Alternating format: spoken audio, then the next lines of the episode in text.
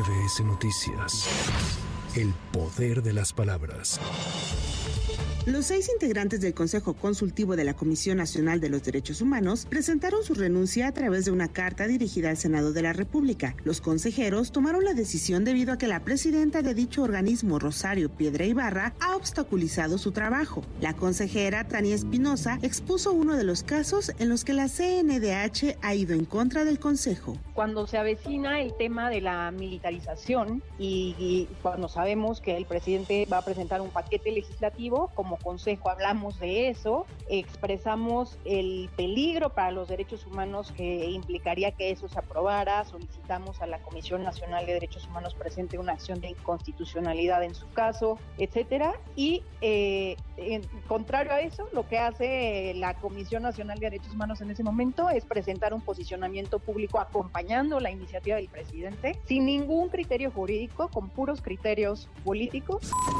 El presidente López Obrador designó a la nueva titular de la Comisión Nacional de Búsqueda, Teresa Guadalupe Reyes Agún, quien se desempeñaba como directora de INEA, asumirá el cargo que dejó Carla Quintana. A través de redes sociales, Luisa María Alcalde, secretaria de Gobernación, indicó que el primer mandatario le dio visto bueno tras un proceso de consultas públicas a colectivos de víctimas, personas expertas y organizaciones de la sociedad civil. Por su parte, colectivos académicos, madres buscadoras y buscadores dijeron desconocer entre quiénes se realizó la consulta para que el presidente la nombrara titular de la Comisión Nacional de Búsqueda la invitación hecha por la bancada de Morena en el Senado a la presidenta de la Suprema Corte de Justicia de la Nación, Norma Piña, la también titular del Consejo de la Judicatura Federal informó que está imposibilitada para acudir al Senado de la República en representación del Poder Judicial de la Federación. Esto para sostener un diálogo sobre la extinción de los fideicomisos. Escuchemos las declaraciones del presidente de la Junta de Coordinación Política del Senado, Eduardo Ramírez Aguilar, quien dijo que no existía una invitación formal para la ministra Piña. No hay una invitación formal, todo lo han hecho de manera individual los senadores, están en su derecho, los grupos parlamentarios pueden invitarla. Nosotros como grupo mayoritario esperaré a consultar con los integrantes de mi grupo, las y los integrantes, y posteriormente fijaremos una postura. Aquí están haciendo cada quien invitaciones en lo personal, cada grupo parlamentario lo está invitando, entonces yo creo que ya se volvió un tema de politiquería, más bien este, no un tema institucional.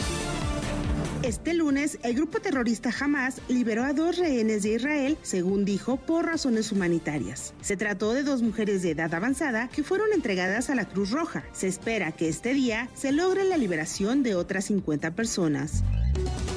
La tarde de este lunes fueron asesinados 13 policías en Coyuca de Benítez Guerrero. Entre las víctimas de la emboscada se encuentra el secretario de Seguridad Pública de Coyuca de Benítez, Alfredo Alonso López, y el director de Seguridad Pública, Honorio Salinas Garay. Seis elementos más que intentaron resguardarse fueron alcanzados y sometidos con sus mismas esposas para después ser asesinados con el tiro de gracia. Este martes, Movimiento Ciudadano publicará la convocatoria para quienes deseen participar por la candidatura a la jefatura de gobierno de la Ciudad de México. En Nuevo León, Samuel García solicitó licencia para separarse del cargo de gobernador por un periodo de seis meses para buscar la candidatura a la presidencia de la República por Movimiento Ciudadano. Esta decisión le ha costado críticas a García Sepúlveda, pues al inicio de su mandato aseguró que sería gobernador por seis años y que no abandonaría antes el cargo como lo han hecho otros gobernantes. Por su parte, el senador Dante Delgado respaldó a Samuel García, enfatizando que es la opción interna del partido sin cerrar la puerta a las candidaturas ciudadanas, como podría ser Marcelo Ebrard. Movimiento Ciudadano va a llevar candidatura presidencial. Lo dije para que no haya ninguna duda de que vamos a ir de manera directa, que vamos a ser la opción que está esperando la sociedad nacional y desde luego que hay espacios para las candidaturas ciudadanas en los términos en que lo establecen nuestros estatutos y que se ha hecho público. Yo lo que creo es que Samuel es una opción interna y el licenciado Marcelo Ebrard sería una opción ciudadana externa. Para MBS Noticias, Anaí Cristóbal. MBS Noticias. El poder de las palabras.